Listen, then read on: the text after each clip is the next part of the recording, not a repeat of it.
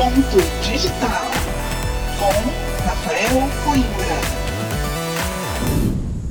Olá pessoal, sejam todos bem-vindos. No Ponto Digital de hoje eu falo sobre a coleta e o rastreamento de dados pessoais, mais especificamente em momentos de emergência como esse da pandemia do coronavírus. Estamos na era da supervigilância digital. Quem somos, de onde viemos, para onde vamos? Com as tecnologias de hoje em dia, essas perguntas filosóficas podem ser facilmente respondidas. É só ter acesso ao seu smartphone.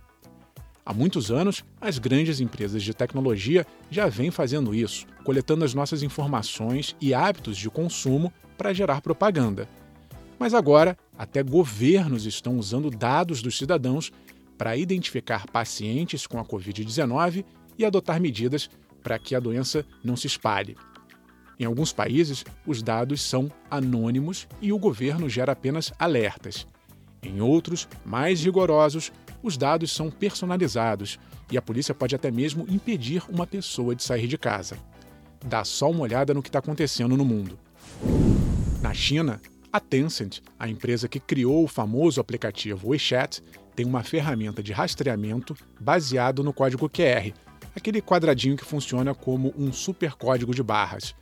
O aplicativo Health Check tem participação do governo. Ele gera um código verde, laranja ou vermelho. Isso determina desde a livre circulação ou até mesmo a quarentena compulsória. Em Singapura, o governo desenvolveu o aplicativo Trace Together. Quando duas pessoas ficam a dois metros uma da outra, os telefones entram em contato via Bluetooth. As informações são cruzadas e enviadas para as autoridades. O uso do aplicativo não é obrigatório, mas desde que o Trace Together foi lançado, em 20 de março, já foi baixado por mais de 15% da população, ou seja, muita gente lá confia no governo. Já a Índia está desenvolvendo um outro aplicativo chamado Cowin 20 para checar se alguém manteve contato próximo com pessoas infectadas pelo coronavírus. Ele vai rastrear a localização e gerar um alerta caso a pessoa esteja perto de um paciente infectado. Israel, Reino Unido, Estados Unidos, todos também estão com aplicativos de rastreamento. Até a Organização Mundial da Saúde criou o próprio app, chamado Minha Saúde. Ele permite que a pessoa informe se está infectada ou se teve contato com algum paciente e gera alertas baseados na localização de quem usa o aplicativo. Aqui no Brasil, algumas iniciativas começam a aparecer. Por exemplo, no Recife, a Prefeitura, em parceria com a empresa de geolocalização Inloco, está monitorando bairro a bairro se as pessoas estão ficando em casa ou não. As autoridades locais garantem que a privacidade está sendo respeitada. Em outra frente, as operadoras de telefonia celular pretendem disponibilizar ao governo federal dados para monitorar o deslocamento das pessoas, só que o ministro de Ciência, Tecnologia e Comunicações, Marcos Pontes, informou que, a pedido do presidente Jair Bolsonaro, o governo decidiu, por enquanto, adiar essa proposta. Marcos Pontes explicou que a ferramenta vai ser estudada e será usada, segundo ele, apenas se análises garantirem a eficiência e a proteção da privacidade dos brasileiros. Para completar, duas gigantes tecnológicas internacionais Google e Apple se uniram para criar um novo protocolo de rastreamento do coronavírus. Basicamente, o sistema vai permitir que o telefone de uma pessoa registre a proximidade com outros telefones pela conexão Bluetooth. Funciona assim: se alguém for diagnosticado positivo, pode optar por enviar um código pessoal de identificação para um banco de dados central. Depois, as pessoas que passaram perto desse paciente contaminado vão ser avisadas que estiveram expostas ao vírus e informadas dos procedimentos que devem tomar.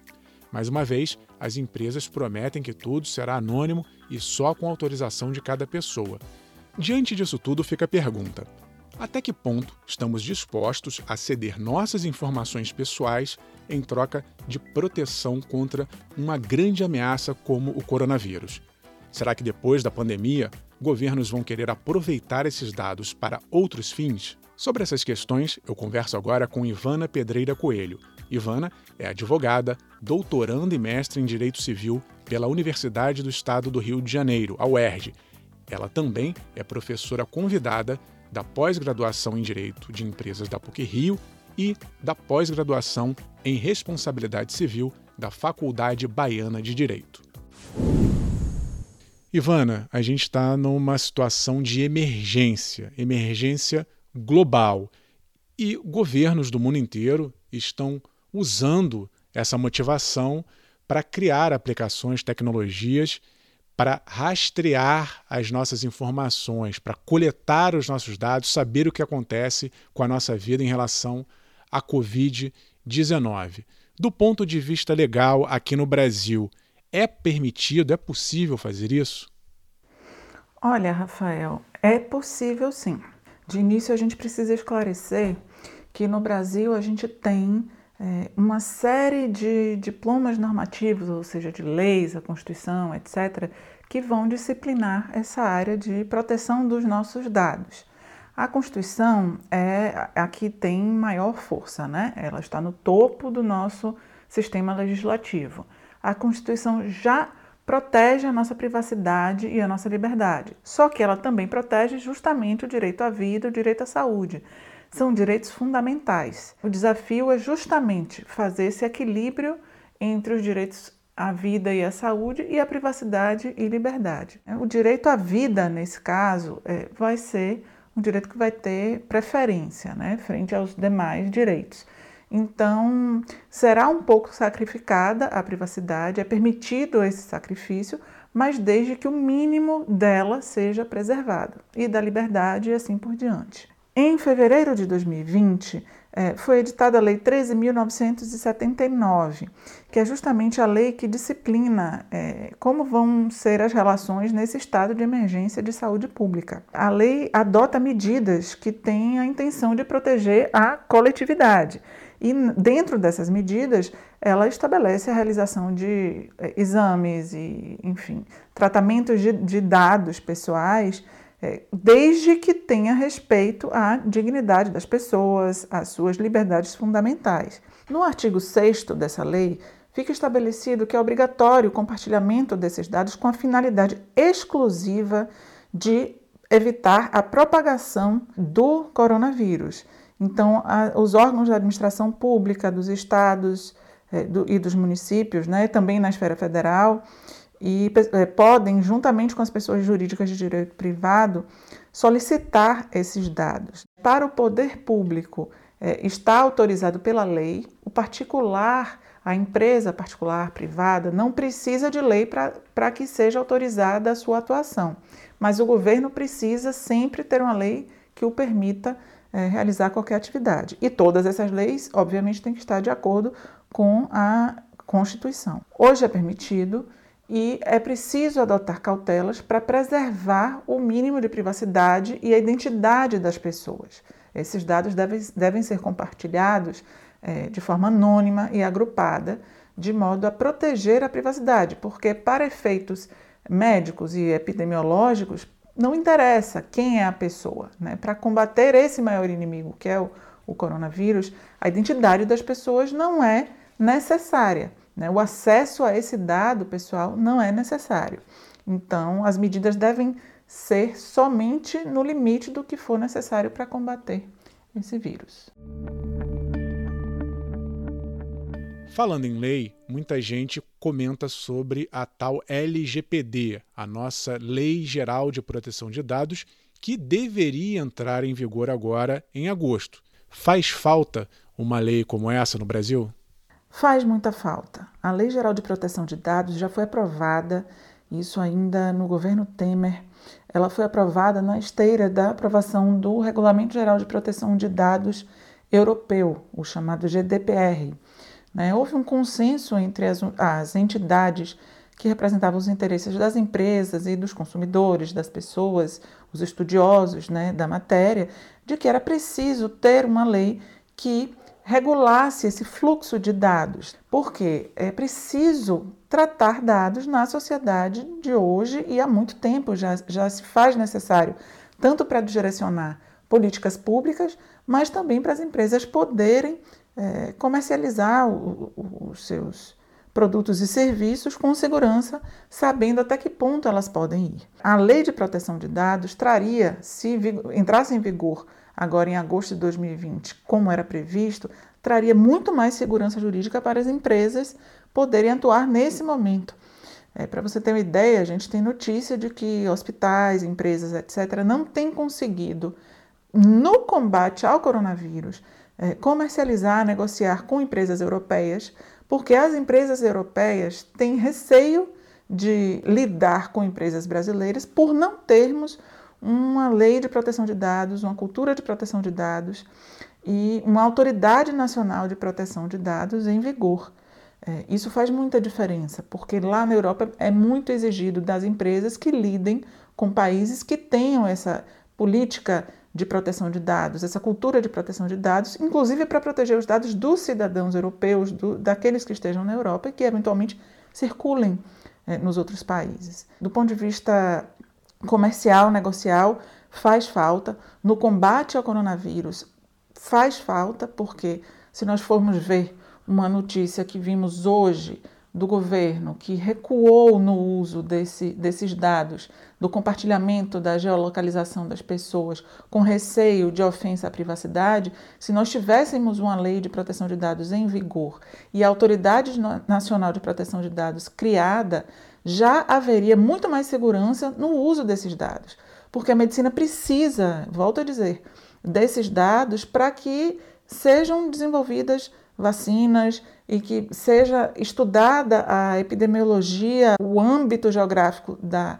pandemia, também para que sejam realizadas políticas públicas. Então, a Autoridade de Proteção de Dados tem essa função consultiva também, né, de até onde se pode ir. A gente observa é, que na Europa, a, a, o Conselho Europeu de Proteção de Dados já editou algumas diretrizes justamente sobre o compartilhamento desses dados de geolocalização durante a pandemia. Então, seria muito importante que nós já tivéssemos também. A gente fala aqui muito de dados, mas dados é um termo muito genérico. Do ponto de vista da legislação, o que está incluído nesse pacote de dados? O dado pessoal é toda informação que diga respeito às pessoas. E aqui nós estamos falando de pessoas naturais, pessoas humanas, né? não pessoas jurídicas. A lei de proteção de dados versará, né? abordará, tratará a forma de circulação dos dados das pessoas, qualquer informação relacionada à pessoa. É, existem dados, dentre esses dados pessoais que eu acabei de mencionar, existem os dados pessoais sensíveis que são dados que merecem um tratamento mais cuidadoso. São dados sobre é, convicção religiosa, filiação, opinião política, dados referentes à saúde, à orientação sexual, dados genéticos ou biométricos. Então, todos esses dados, quando relacionados à pessoa natural, eles são considerados sensíveis e têm um tratamento mais cuidadoso pela legislação. Esses dados é, também devem ser, no máximo possível, anonimizados. Né? Esses dados, quando utilizados, justamente não devem ser identificados para evitar que se chegue justamente àquela pessoa em concreto, né? para que ela não seja, é, não sofra qualquer sorte de preconceito, inclusive com relação às patologias que ela tem. A gente não sabe é, o, o que vai ficar, como o mundo será depois dessa pandemia.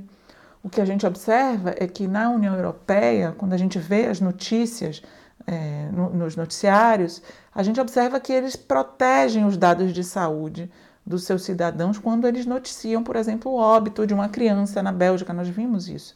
Né? Uma criança de 12 anos que é, faleceu e, eles não divulgaram se ela tinha outras patologias.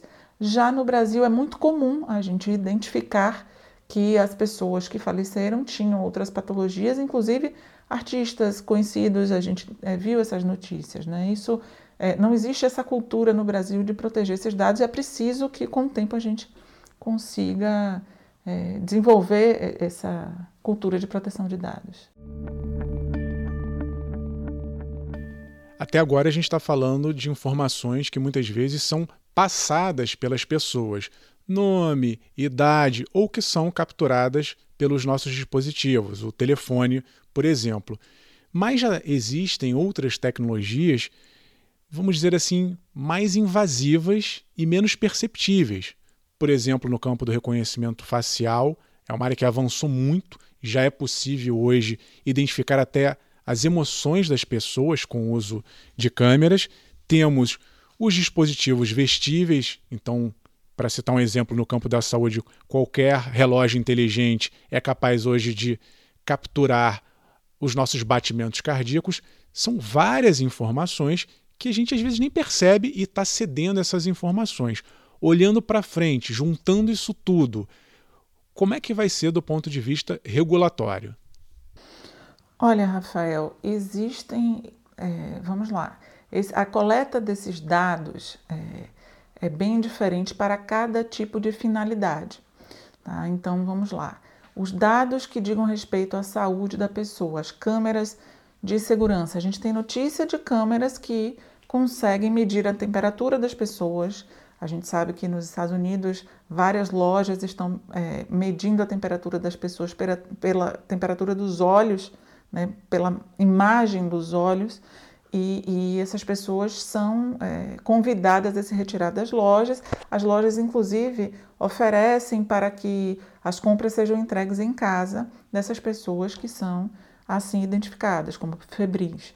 Né? E esse uso dos dados dessa forma, nessa coleta dessa forma, parece uma coleta benéfica. A gente nota que é, sempre as notícias colocam como coisas interessantes e que estão ajudando a diminuir o contágio. E só que por outro lado não se alerta para o fato de que não houve o consentimento da pessoa para aquela coleta específica, né? Nem sempre na vigência da Lei de Proteção de Dados, quando ela entrar em vigor, nem sempre será necessário o consentimento para a coleta desses dados. Políticas de saúde pública não demandam um consentimento, mas é claro que toda política que diga respeito a dados precisa atender aos princípios da finalidade, da proporcionalidade. Então, nada deve ser adotado que é, extrapole aquela finalidade específica de prevenir a disseminação da doença. O problema é o que será feito desses dados depois. E é uma solução que a própria Lei de Proteção de Dados também nos traz. A lei determina que, uma vez cessada a finalidade, esse dado não deve ser mais utilizado. Um problema é, no que diz respeito a essas é, a captação desses dados biométricos é, por, por, esses dispositivos vestíveis e pelas câmeras, etc., é, como eu falei, é o cruzamento desses dados. Né? São conjuntos de dados que vão ter em determinado momento uma interseção que pode resultar na identificação da pessoa. Então, devemos ficar sempre alertas é, com isso. Mas a própria lei de proteção de dados sempre traz os princípios que devem reger esse tratamento de dados. Veja, é, prever o que acontecerá é, é muito difícil. No campo do direito, o direito sempre estará atrás da inovação tecnológica, mas elas nunca vão deixar de existir. E com base nisso, as legislações pelo menos da família romano-germânica, né, que, que, da qual nós fazemos parte, né, do, na tradição europeia, prevê uma legislação por princípios, por o que chamamos de cláusulas gerais, né, que vão direcionar é, os procedimentos. Então, os princípios da finalidade, etc., por sua vez, atendem aos comandos constitucionais que revelam os valores que são prioritários naquela sociedade.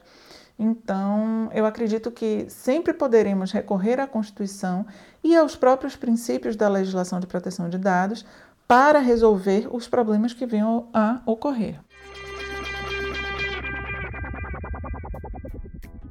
Chegou a hora das dicas de leituras. O primeiro texto que eu recomendo é um artigo publicado no Financial Times, escrito pelo historiador e filósofo Yuval Harari, autor dos best-sellers Sapiens e Homo Deus ele chama atenção justamente para o perigo que pode surgir a partir dessa supervigilância. Se referindo à pandemia, Harari começa o texto dizendo: Essa tempestade vai passar, mas as escolhas que fazemos agora podem mudar nossas vidas nos próximos anos. Num outro trecho do texto, ele diz: Uma grande batalha tem acontecido nos últimos anos por causa da nossa privacidade.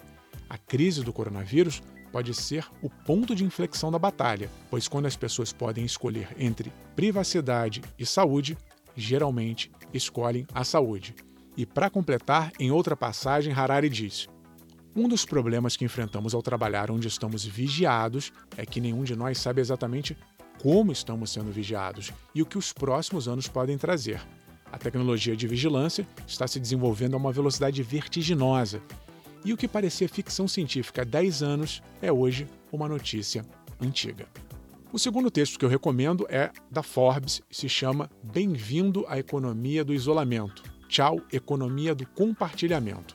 O autor do texto, Kumar Mehta, defende a tese de que o coronavírus mudou os nossos hábitos de consumo a ponto de deixarmos a tendência de compartilhamento para trás.